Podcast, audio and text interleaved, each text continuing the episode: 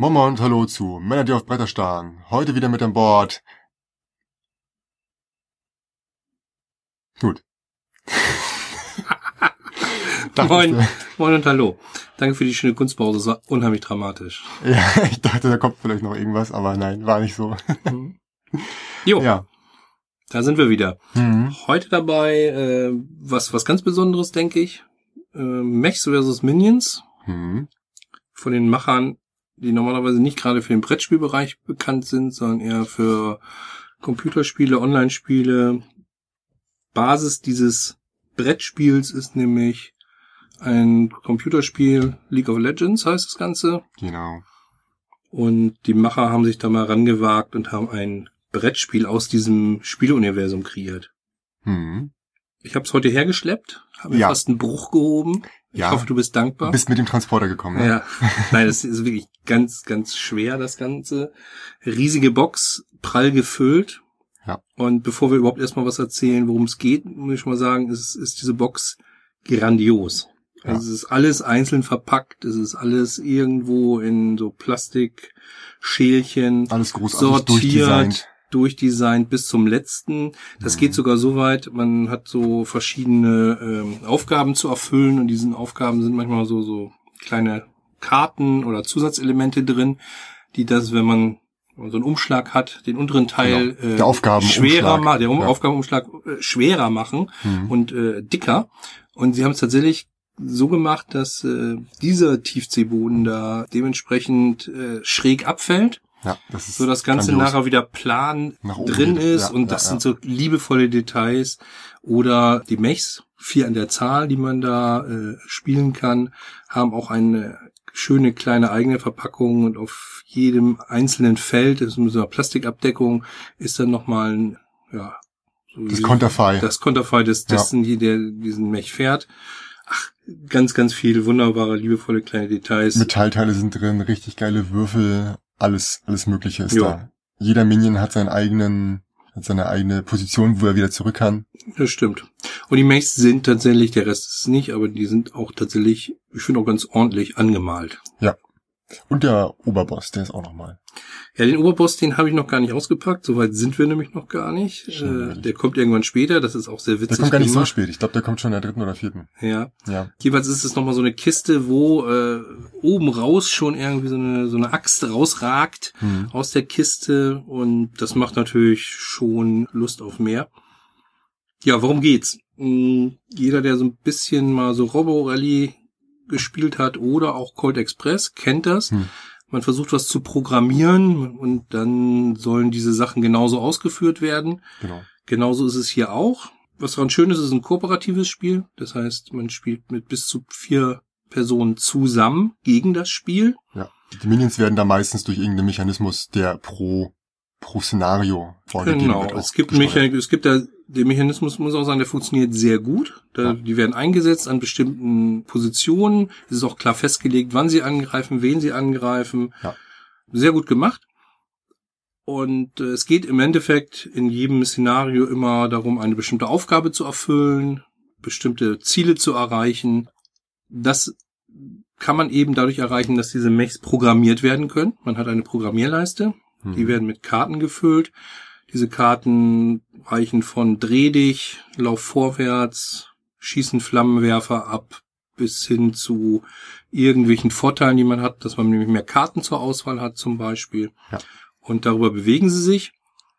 Schön gemacht, auch dass man diese Bewegungen steigern kann man legt nicht nur eine Karte in den Slot, sondern wenn man jetzt mehrere Karten in den Slot legt, dann erweitert sich diese Karte mhm. und äh, schaltet sozusagen mehr Funktionen und mehr Möglichkeiten ja, weit. Der Flammenwerfer macht ein bisschen mehr Schaden oder beziehungsweise äh, weiter, aus, weiteren aus Schaden, genau. ausufernden genau. Schaden oder man ja. geht nicht nur einen Schritt vorwärts, sondern kann bis zu drei Schritte vorwärts laufen und ja. und und und erfüllt so seine Aufgaben. Mhm. Im Wege stehen die sogenannten Minions, die Titelgebenden, die dafür sorgen, dass wenn sie ein Schaden zufügen, eigentlich Lebenspunkte kosten und irgendeines dann aus dem Rennen, was ich auch sehr sympathisch finde. Man ja, spielt man bis zum Schluss drin. mit, man ja, bleibt ja, immer im Rennen. Nein, diese Programmierung wird gestört. Genau. Entweder temporär oder erstmal permanent. Man kann diese Störung auch wieder loswerden. Hm. Das heißt, die Programmierung, die man vorgenommen hat, geht kaputt. Ja. Und der Mech macht eben nicht genau das, was man sich vorgestellt hat, sondern macht ganz andere Dinge. Genau. Also da gibt's unterschiedliche Sachen von der, dieser, der Slot wird einfach blockiert Mhm. und man macht an der Stelle, wo man eigentlich geradeaus laufen wollte, vielleicht jetzt eine Drehung oder was für mich das Schlimmste teilweise ist, wenn zwei Slots getauscht werden. Ja. Ja, man hatte irgendwie den Plan, ich laufe zweimal geradeaus, dann drehe ich mich einmal und dann nochmal geradeaus und jetzt äh, dreht man sich erst und läuft in, der, in die falsche Richtung.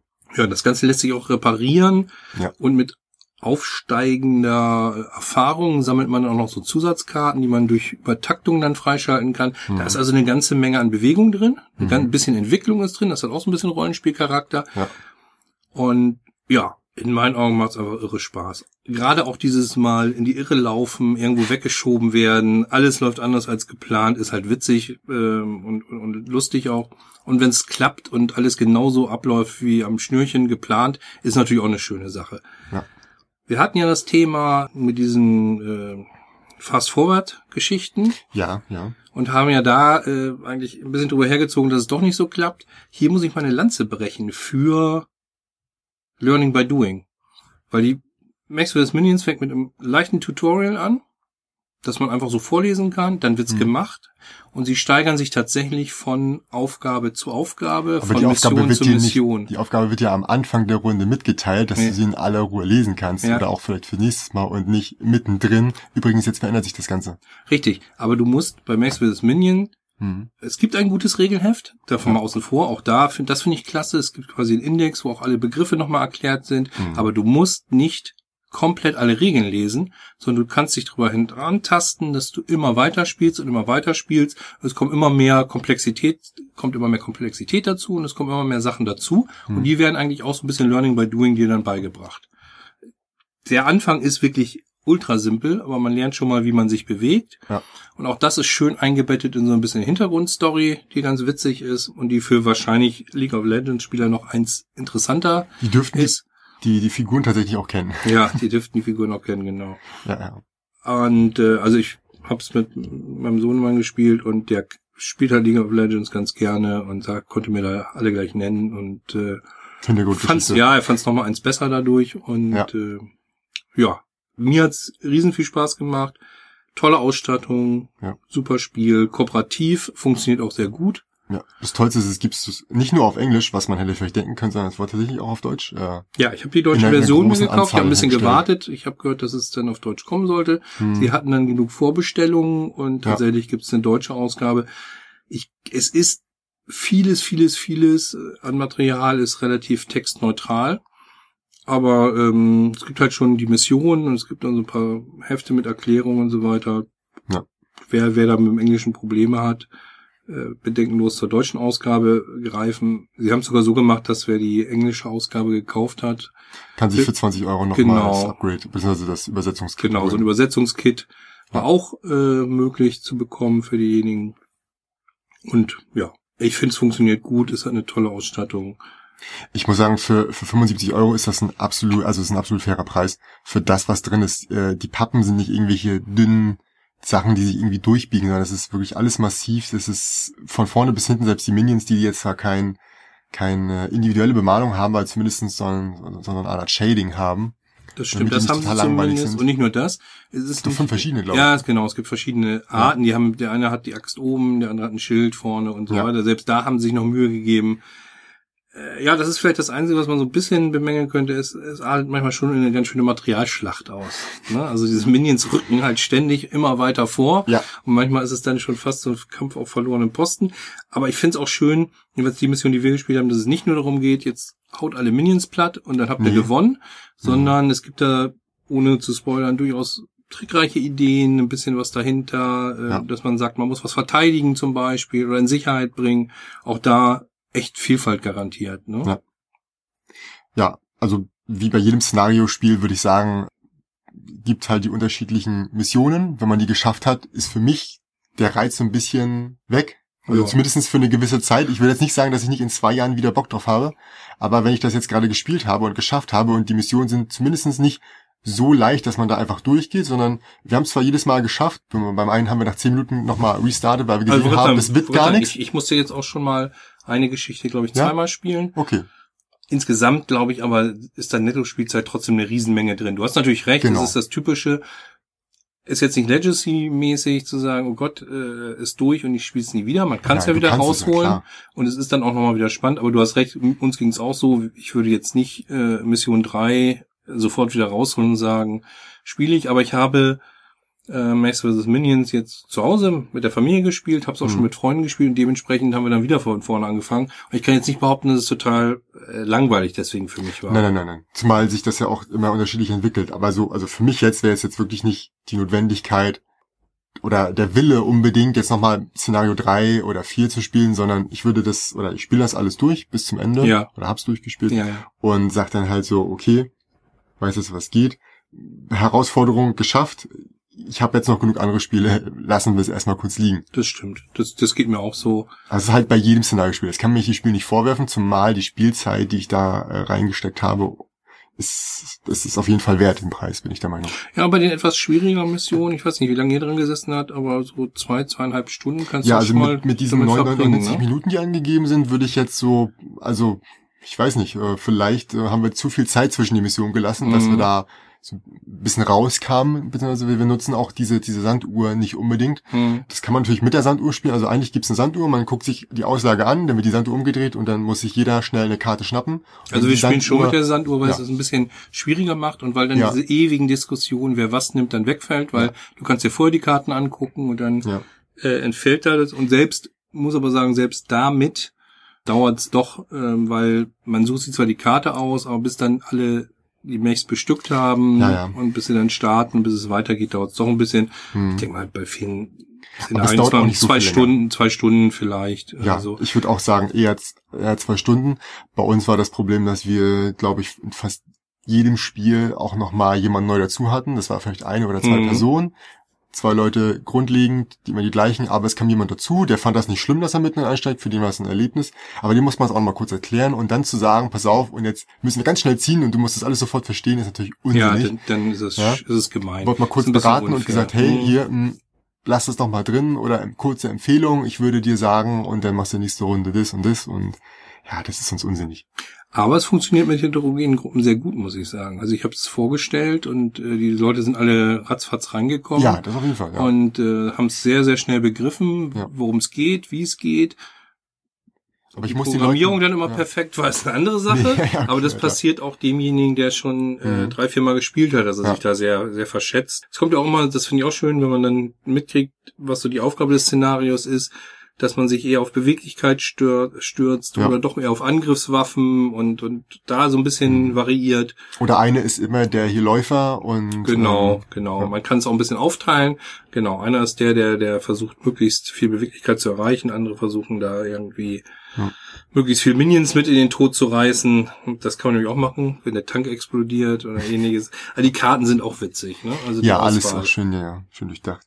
Ähm, sag mal, würdest, würdest du sagen, dass mit zwei Spielern anders ist als mit vier. Also klar versuchen sie den Mechanismus äh, so zu stricken, dass du halt mehr Karten bekommst, aber ich habe schon das Gefühl gehabt, dass du mit zwei doch ein bisschen schlechter aufgestellt bist ja. als zu vier. Wenn ich es mit zwei spielen würde, würde ich jedem zwei ja. Mechs geben. Habe ich auch so. Weil ich nämlich glaube, dass ja, man ist schneller, beweglicher, aber du kannst nicht überall gleichzeitig sein. Genau. Und es gibt Szenarien, wo du wirklich fast überrannt wirst von den Gegnern. Ja. Und wenn du dann nur zwei äh, Mechs auf dem Feld hast, hast du es deutlich schwerer. Und wenn das Feld groß ist, dann bringt es ja auch nichts, wenn du viel bewegen kannst, aber in der rechten Ecke stehst Ganz genau. und äh, links kommen sie alle. Ganz genau. Also ich würde wenn immer in der Vollbesetzung spielen wollen. Ja.